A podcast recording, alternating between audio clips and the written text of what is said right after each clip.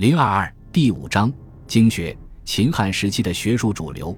孔子以后，古来相传的易、书、诗、礼、乐、春秋等著作，逐渐被人们视为基本经典，称六经或六艺。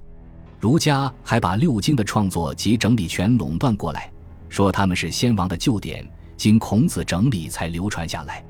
汉代五经取得了官方认可的法定权威地位。对他们的传奇研究也形成专门学问。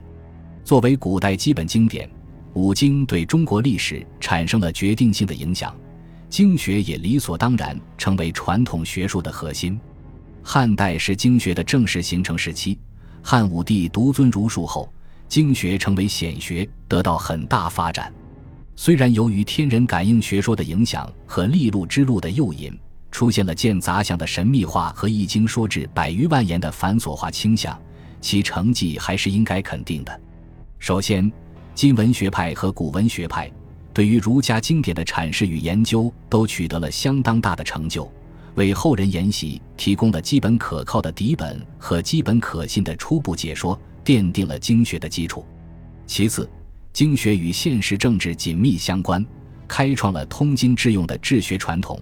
决定了中国学术的根本方向。